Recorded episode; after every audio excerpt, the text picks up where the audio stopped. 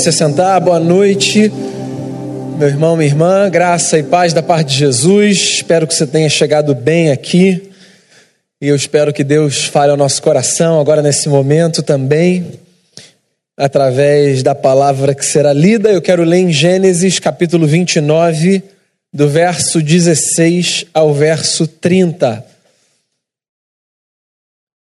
Esse vai ser o nosso texto para essa noite. Antes da gente ler, deixa eu dar dois avisos, quero só lembrar. Esse próximo sábado, agora, dia 26, é o dia do nosso Dia da Família, que vai acontecer num sítio aqui perto no Recreio. E eu quero lembrar também, na verdade, um aviso que a gente não deu ainda. Toda última quinta-feira do mês a gente tem reunião de oração de manhã aqui na igreja. A próxima quinta-feira, que seria o dia da reunião, vai ser feriado. Então, nosso encontro vai ser na quarta-feira, sete horas da manhã. É uma reunião que a gente tem bem cedinho de manhã aqui na igreja. Ao invés de quinta-feira nesse mês, por causa do feriado, a reunião vai ser na quarta-feira, dia 30 de maio. Quarta, das 7 às 7h45. Vai ser bom que você vai chegar no frio e vai aquecer o seu coração, orando com seus irmãos, com suas irmãs. Tá bom? Se você tiver disponibilidade e interesse, venha, vai ser muito bom ter você com a gente. Vamos para o texto. É um texto longo, mais um texto bastante interessante. Eu vou ler aqui na minha Bíblia, eu peço que você acompanhe a leitura. E ele diz assim, Gênesis 29, do verso 16 ao verso 30. Ora, Labão tinha duas filhas, Lia, a mais velha, e Raquel, a mais moça. Lia tinha os olhos baços, porém Raquel era formosa, de porte de semblante. Jacó amava Raquel e disse: Sete anos te servirei por tua filha mais moça, Raquel. Respondeu Labão: Melhor é que eu te dê em vez de dá-la a outro homem. Fica, pois, comigo. Assim, por amor a Raquel, serviu Jacó sete anos, e estes lhe pareceram como poucos dias, pelo muito que a amava. Disse Jacó a Labão: Dá-me minha mulher, pois já venceu o prazo para que me case com ela. Reuniu, pois, Labão todos os homens do lugar e deu um banquete. À noite, conduziu a Lia, sua filha, e a entregou a Jacó, e coabitaram. Para a serva de Lia, sua filha, deu Labão Zilpa, sua serva. Ao amanhecer, viu que era Lia. Por isso disse Jacó a Labão: Que é isso que me fizeste? Não te servi eu por amor a Raquel? Por que, pois, me enganaste? Respondeu Labão: Não se faz assim em nossa terra, dar-se a mais nova antes da primogênita. Decorrida a semana desta, dar-te-emos também a outra pelo trabalho de mais sete anos que ainda me servirás. Concordou Jacó e se passou a semana desta. Então Labão lhe deu por mulher Raquel, sua filha. Para a serva de Raquel, sua filha, deu Labão a sua serva Bila. E coabitaram, mas Jacó amava mais a Raquel do que a Lia, e continuou servindo a Labão por outros sete anos. Essa é a palavra, eu quero fazer uma oração, e a gente começa a refletir. Feche seus olhos, abre seu coração. Peça ao Senhor para falar com você nesse momento.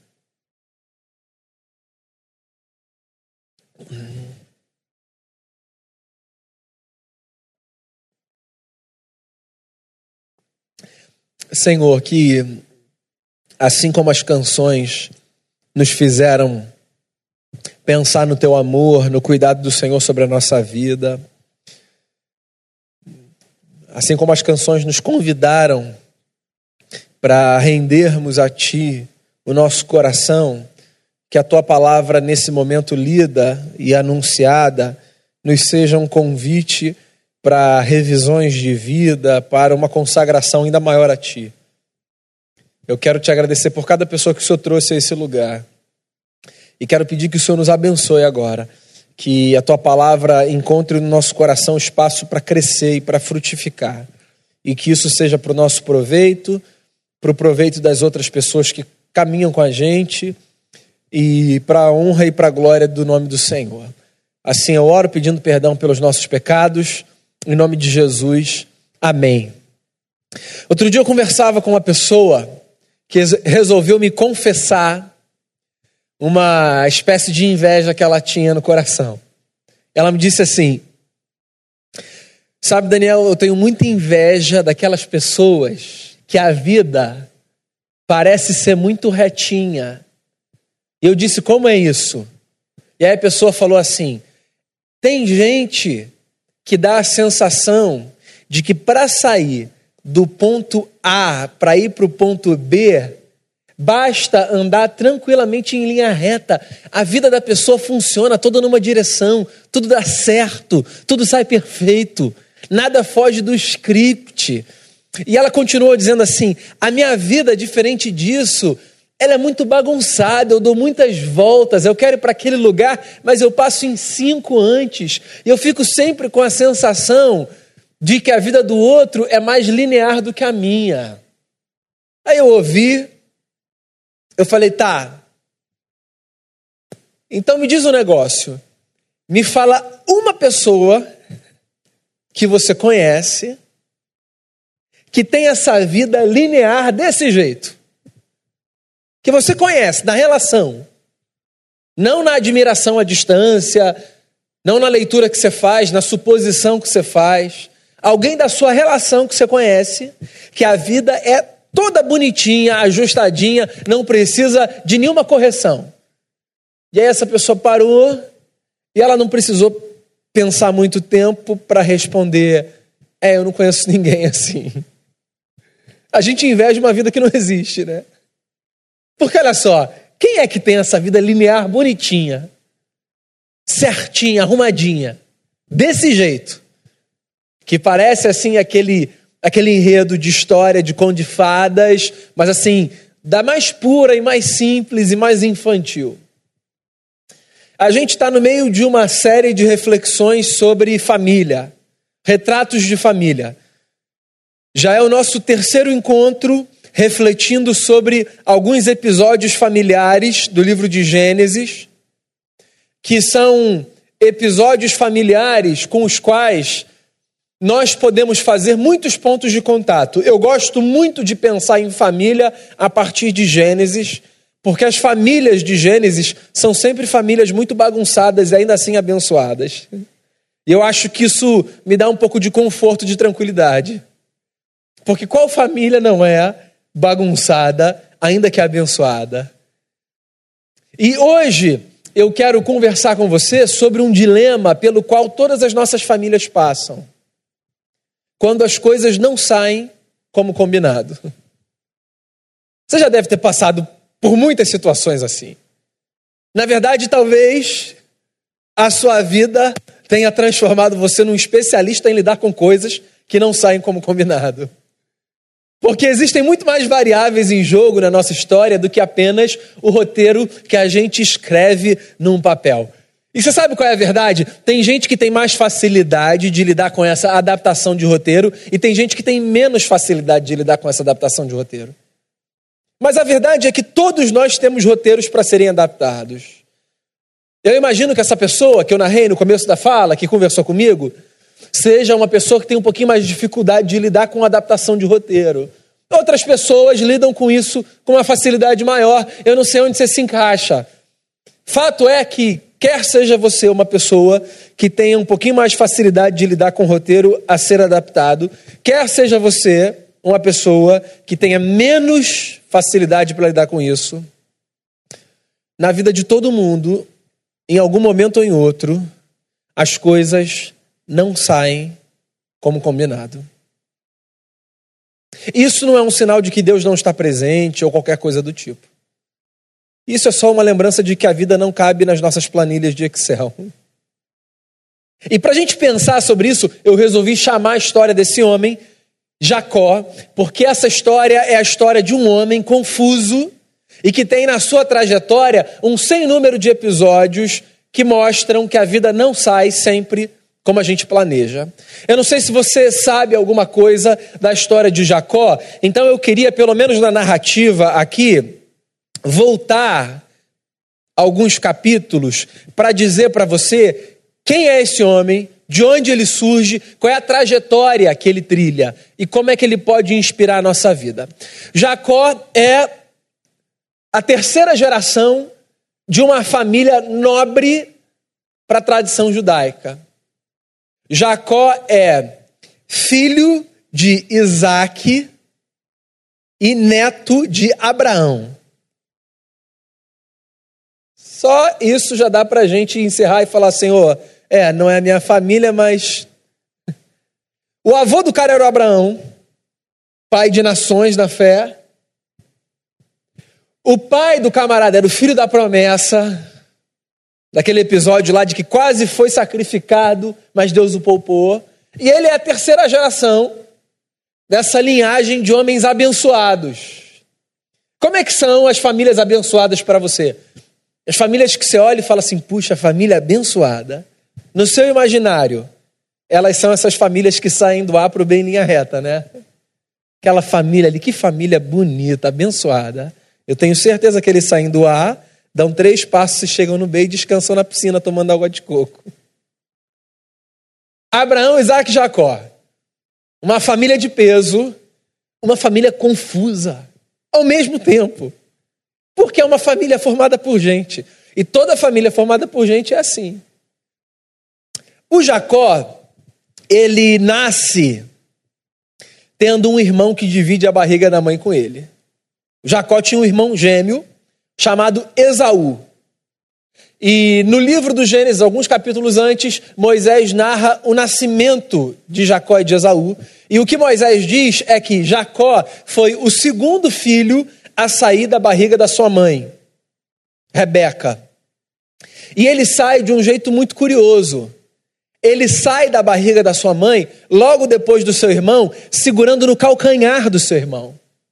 E olha só, isso pode parecer só um dado bonitinho para a gente, mas na literatura do Gênesis, essa informação de que o Jacó nasce segurando no calcanhar do irmão, ela é uma informação muito importante. E aí eu vou voltar lá para Gênesis 3 para explicar para você por que essa informação é importante. Em Gênesis 3, você tem aquele relato de que tudo estava em paz no jardim de Deus, mas que por causa da desobediência do homem, um tribunal foi instaurado no jardim. E Deus chama para conversa o homem e a mulher que pecam contra o Senhor e a serpente que induz o casal ao erro. Um tribunal é formado Deus conversa com as partes e Deus dá uma sentença às partes. No versículo 16 do capítulo 3, Moisés narra o seguinte discurso da parte de Deus para a serpente: Agora será assim, você vai rastejar pela terra. O descendente da mulher vai esmagar a cabeça do seu descendente. E você, serpente, vai ferir o descendente da mulher no calcanhar. Ou seja, o calcanhar na literatura de Gênesis passa a ser esse ponto de vulnerabilidade por onde nós somos apanhados pela astúcia da serpente. O calcanhar, em Gênesis, é essa imagem descritiva de que todos nós temos um ponto cego por onde nós somos apanhados. Todos nós temos um lugar de fraqueza que não está à vista dos nossos olhos, que nos compõe, mas que não é um lugar de guarda. É um lugar que às vezes faz com que a gente tome uma rasteira. E aí o Jacó nasce como cara que agarra o calcanhar do irmão. Então olha só, quem é o Jacó no livro de Gênesis? O Jacó é o camarada que carrega no nome a lembrança de que sempre tem alguém querendo te pegar por um ponto que te é cego para te dar uma rasteira. É só na literatura, né? Na vida não é assim não, né? Todo mundo tem um ponto de vulnerabilidade. E tem sempre alguém tentando puxar a gente pelo calcanhar. E o Jacó é esse cara. E ele não é esse cara só porque ele carrega isso no nome ou porque ele apresenta isso no parto. O Jacó escolhe essa vida. Você sabe, olha só, isso é muito louco. Você é uma pessoa sensata e de bem. Mas tem gente que escolhe isso para a vida, tá? É uma loucura, né? Tem gente que escolhe para a vida assumir esse lugar de pegar os outros pelo calcanhar. Tem gente que pensa assim de manhã: como é que eu vou poder me encontrar com fulano e pegar o fulano na curva? É que você é uma pessoa de bem, isso não passa pela sua cabeça. Mas tem gente que não é tão boazinha assim. E que acorda de manhã e toma um café pensando em como vai poder dar uma rasteira no outro. E passar uma perna no outro. E se aproveitar do outro. Você sabe que o livro conta pra gente que o Jacó e o Esaú, eles tinham perfis de vida diferentes. O Jacó era mais um cara da casa. O Esaú era um caçador. E aí, um dia, o Esaú voltou para casa depois de uma jornada de caça e ele sentiu um cheiro de sopa de lentilha que o seu irmão, que era um cara da casa, tinha preparado. O Jacó era uma espécie de apresentador de GNT, sabe? O cara que fazia aqueles pratos gourmet. E o Esaú era o camarada mais do off, que estava na rua, assim, no, aqueles programas de aventura. E aí ele volta. E ele fala assim: Nossa, que cheirinho de sopa. Tô cansado. Friozinho. Ô Jacó, você pode me dar um pouco dessa sopa? Calcanhar. Posso, eu fico imaginando aqui o diálogo. Inclusive depois de ter visto Tropa de Elite, eu vou te ajudar, eu quero te ajudar. Mas você, Esaú, precisa me ajudar a te ajudar.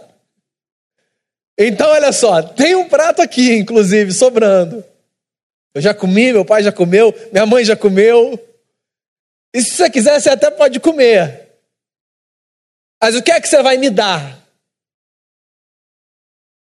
Inclusive, Esaú, estou pensando num negócio aqui.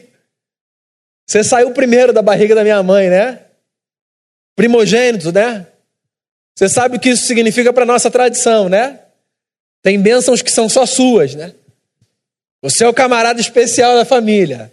Vamos fazer o seguinte: você me dá o direito à primogenitura e eu te dou esse prato. Olha só que camarada, né, cara?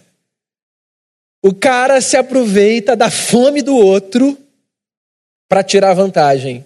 Só na ficção. Na vida real não existe isso, tá? Não existe isso, só na ficção. Não existe gente que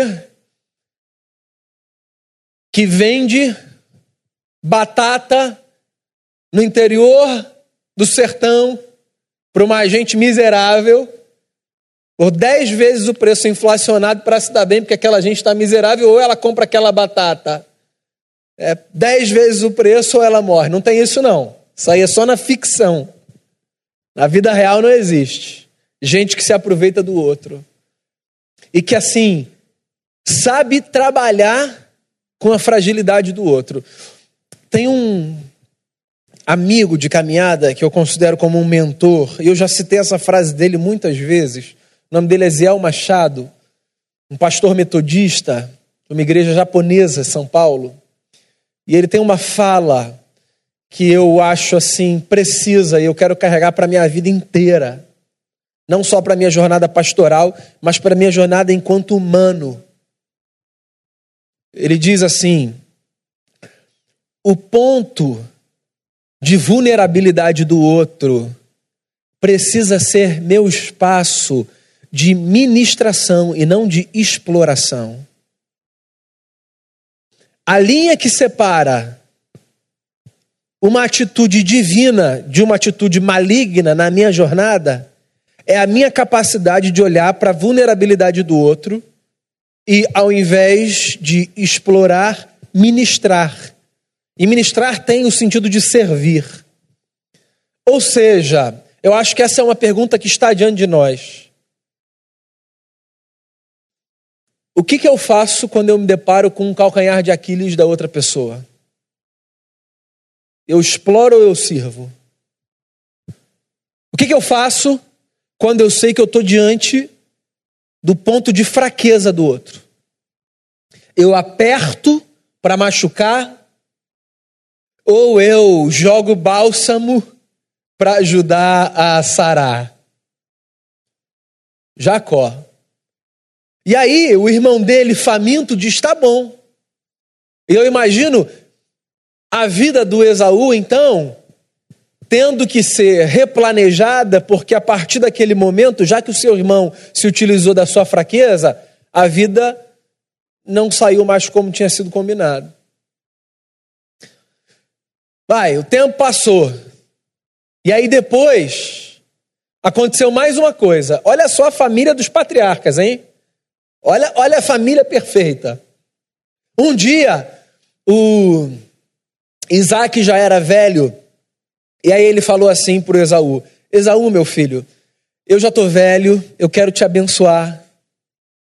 Faz o seguinte, vai no campo, traz um bicho morto, caça, e, e vem preparar uma comida para mim, porque depois dessa refeição, eu vou abençoar você.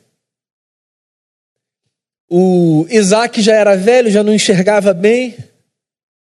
A Rebeca, que é a mulher do sujeito, ouviu. E você sabe o que ela fez? Você sabe o que ela fez, você conhece a história. Ela falou: Jacó, preciso conversar com você agora.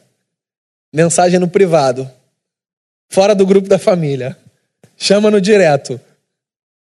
Olha só, eu ouvi seu pai falando com seu irmão. Ele vai abençoar seu irmão hoje. Vamos fazer o seguinte: você sai, você caça, você volta, eu preparo a comida. O seu pai não está enxergando direito. A gente fala que é Esaú. Ele abaixa a cabeça, estende a mão, ora por você, pronto, fechou. O Jacó, deu para perceber, era o preferido da Rebeca, né? E aí, o Jacó até teme, ele fala assim: esse negócio não vai dar certo, na verdade eu vou ser amaldiçoado porque o meu pai vai descobrir. A mãe dele fala: não, vai dar certo sim, vai dar certo. A mulher do Isaac. Então, sabe aquele negócio da família que sai do A e vai para o B, bonitinha, santinha? Esquece. Esquece. Aquela imagem da família pura. Porque toda família é formada por gente como a gente. Gente que tenta acertar, mas que lida com maldade no coração. E aí, para encurtar uma longa história, o que acontece é que o plano dá certo, o Jacó vai, traz dois bichos, com um ele faz a comida, o outro ela tira a pele, ela cobre o pescoço do Jacó, a mão do Jacó, porque o Jacó era um cara que não tinha muito cabelo no corpo, o irmão dele Esaú tinha. Ela pega uma roupa do Esaú, veste o Jacó com essa roupa, o Isaac até fala: estranho, essa voz é a voz do Jacó, mas ele dá um cheiro e está com a roupa do Esaú, e ele toca e tem pelo e o Jacó não tem, e ele já não consegue ver direito e ele abençoa o Jacó, que mais uma vez passa a perna no seu irmão. Porque a vida, meu amigo, ela dá muitas voltas. E assim, não é uma vez, não são duas vezes, não são três vezes que as coisas fogem do nosso roteiro. O Isaac chora amargamente quando descobre que abençoou o filho errado por falcatrua. O Esaú fica com uma raiva que ele quer matar o irmão. Matar. A mãe dele fala assim para o Jacó: Jacó, foge, porque seu irmão vai te matar. Quando as coisas se acalmarem, você volta. E aí a história, quando chega no texto que eu li, ela é a história de um camarada que foge, que tem um encontro com Deus que repensa a sua vida, que vai para a casa de um tio, porque essa foi a orientação que ele recebeu dos pais, um homem chamado Labão, e que quando ele chega na casa desse tio, ou na terra desse tio, ele se apaixona por uma das filhas, uma mulher chamada Raquel. E aí ele diz o que era prática do seu tempo e da sua cultura. Eu trabalho sete anos pela mão de Raquel. E esse cara era um cara tão apaixonado que os sete anos pareceram poucos dias. Como o tempo é relativo, né? Tem dias que se parecem anos, e às vezes há anos que se passam com a sensação de que foram apenas dias. Porque o tempo, num certo sentido, está aqui. E aí, o camarada que gostava do calcanhar dos outros descobriu que ele também tinha um calcanhar. Porque eu acho que é isso, é isso que o malandro não sabe enquanto ele caminha. Que sempre tem gente mais malandro do que ele. Sempre tem. O mundo não é dos malandros. O malandro que dá rasteira nos outros vai tomar rasteira também. Porque tem sempre gente mais esperta. Tem sempre gente mais disposta de agarrar o outro pelo calcanhar. Sempre tem. Olha só. Nunca subestime a maldade humana. Nunca subestime a capacidade do homem de fazer coisas terríveis, crudelíssimas. Porque nós temos um problema sério com a maldade, que nós, na teologia, na Bíblia, chamamos de pecado. Depois de sete anos trabalhando para Labão, o Jacó então diz: Cadê a minha mulher? E ele se deita com uma mulher, achando que se deitou com outra. Que deve ter rolado muito vinho, e não tinha iluminação, e eles foram para a tenda, e só de manhã que ele descobriu que quem estava com ele era Lia, e não Raquel. E quando ele vai falar com Labão, porque o camarada que quer passar os outros para trás, na hora que ele é passado para trás, ele é tomado de um senso de justiça. Ele é o assim, ele é o bastião da justiça. Esse camarada vira Martin Luther King Jr. E ele diz: "Não é possível que o mundo seja assim, de gente tão má. Preciso falar com o senhor, Labão. Tio, eu trabalhei sete anos por Raquel e o senhor me deu Lia. Só que tem gente mais malandra do que o malandro, eu falei para você. E o Labão diz para ele, com a maior cara lavada, me admiro você, não conhecer a nossa cultura. Onde já se viu um pai entregar a filha mais nova antes de entregar a filha mais velha? Sete anos trabalhaste. E Lia está aí como tua mulher. Se queres Raquel, mais sete anos trabalharás. É. Mesmo para o malandro, a vida nem sempre sai como ele planeja. E o Jacó é esse homem que carrega na história o desejo de pegar os outros pelo calcanhar, mas que nos faz lembrar que calcanhar por calcanhar, cada um tem o seu. As coisas nem sempre saem do jeito que a gente planeja. Só com um as coisas saíram conforme planejado. Jesus Cristo que chegou a esse mundo sabendo para onde ia. Razão pela qual não se importou com a manjedoura, nem com a falta de casa, nem de prestígio, porque viveu não a partir do desejo de explorar a fragilidade alheia, mas a partir do desejo de ministrar na fragilidade alheia. Jesus não explora a nossa fraqueza. Jesus sara a nossa fraqueza com a sua força. Vai à cruz. Ciente de que eu e você seríamos, nem que juntássemos as nossas forças, sempre seríamos incapazes de resolver o problema da nossa maldade.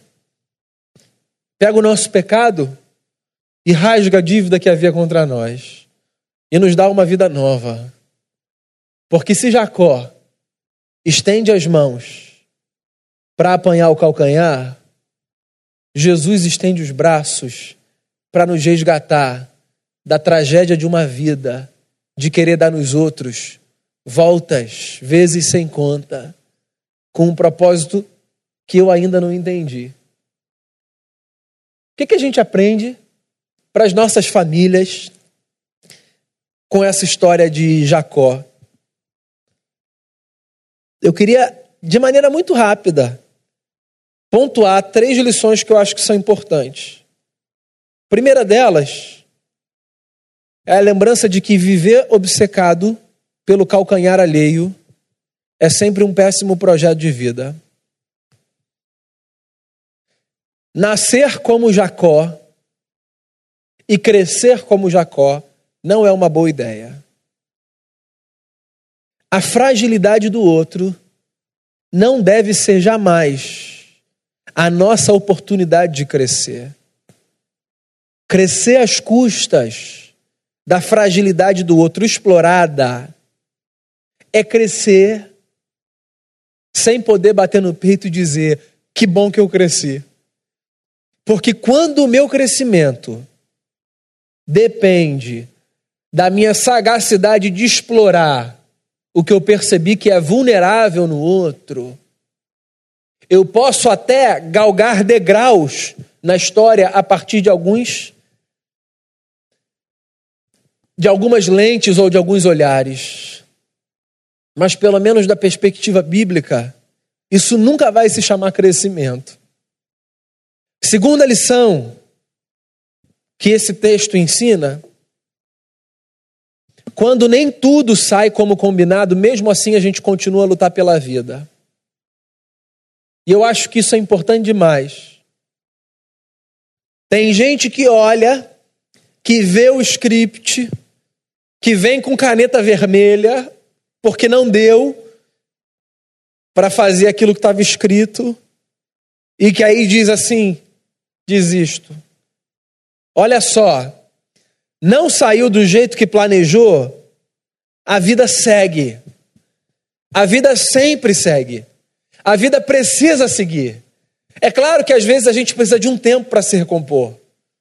É claro que às vezes a gente precisa de muita água jogada na cara. Eu me lembro, inclusive, de um outro texto do Gênesis que eu acho fascinante, e a gente vai falar sobre ele no último encontro do mês, que é o do Jacó. O do José, perdão, Jacó é o de hoje. É só para ver se você estava prestando atenção.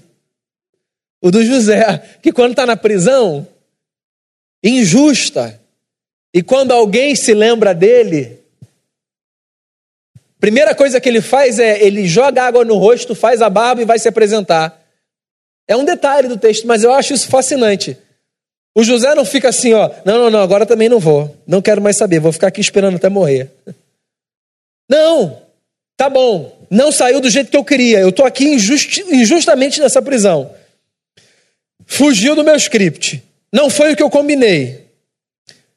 Mas estou vendo uma luz, então eu vou lavar o rosto e vou seguir. Porque a vida ela precisa continuar.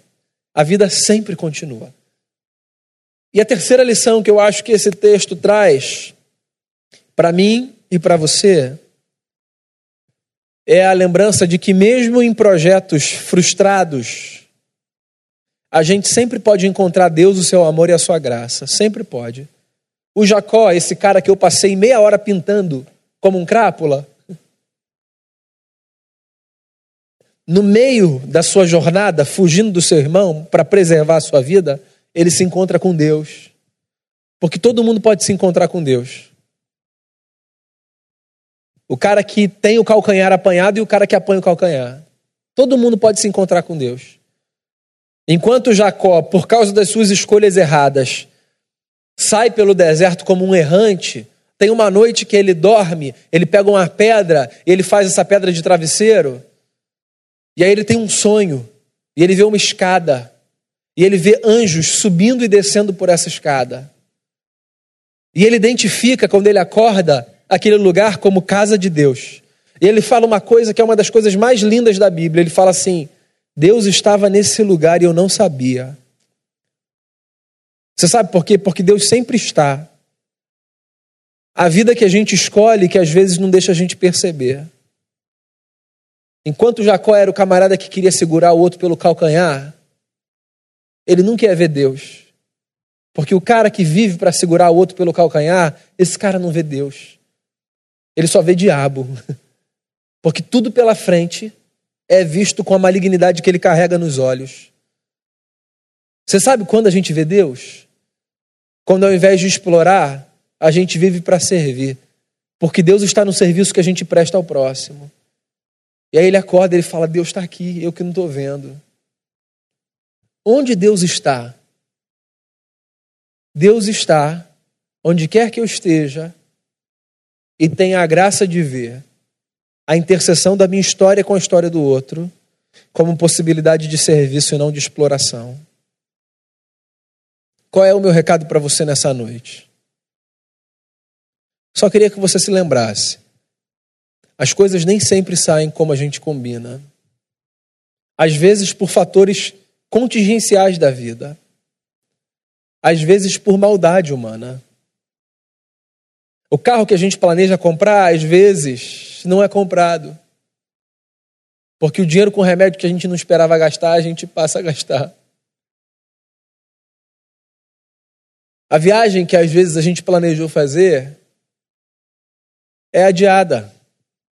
Porque o chefe que disse: não, não, você vai tirar férias sim, uma semana antes, com a sua passagem comprada, diz: não, não vai tirar não. E a saúde que a gente acha que tem, às vezes vai embora.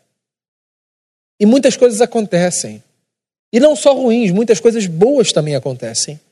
Porque coisas boas também mudam os nossos planos. Mas olha só, mudança de plano não é sinal de que tudo virou um caos e de que Deus se ausentou. Como é que a gente vai perceber Deus no meio da bagunça? Essa é a pergunta que a gente precisa responder. A gente precisa aprender mais de Deus. Deus sempre cuida da gente. Não seja um apanhador de calcanhar.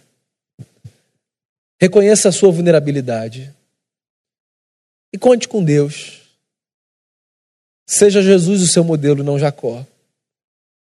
O Cristo, em cujos braços estendidos nós fomos acolhidos, porque se ele veio ao mundo para fazer uma coisa, ele veio ao mundo para servir e não para ser servido. Que nós nos encontremos na pessoa de Jesus e que nós encontremos Deus no curso das nossas histórias, que nunca são como a história de alguém que sai do A para o B em linha reta. Que nas muitas voltas que a gente dá, a gente tem a graça de encontrar Deus. Porque às vezes a gente não vê, mas Deus está ali com a gente. Feche seus olhos. Quero orar com você e por você. Pelo que, que você pode orar, pensa aí no seu lugar. Apresenta o seu coração a Deus, ora pela sua família.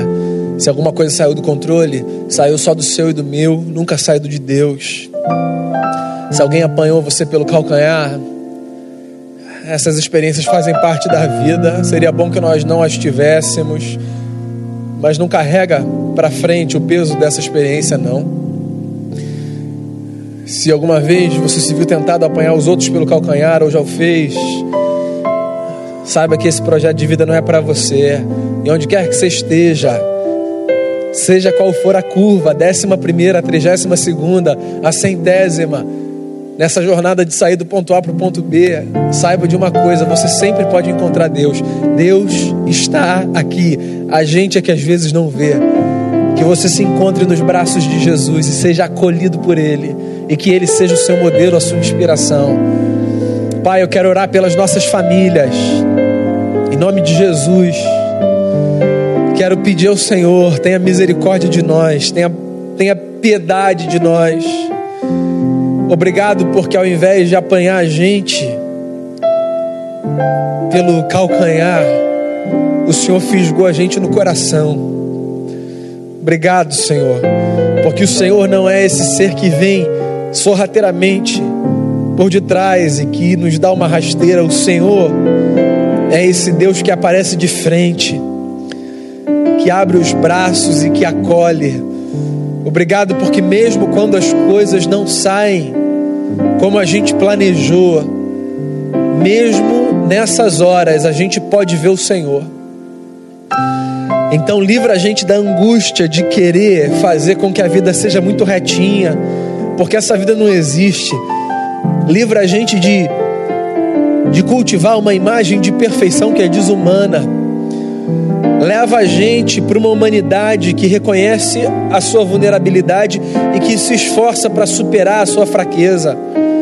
Que eu vá além de apenas reconhecer que tenho pontos fracos, que eu me dedique para que eu fortaleça o que é fraco em mim.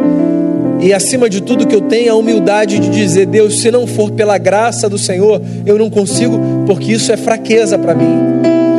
A gente pode contar com o Senhor, isso é maravilhoso.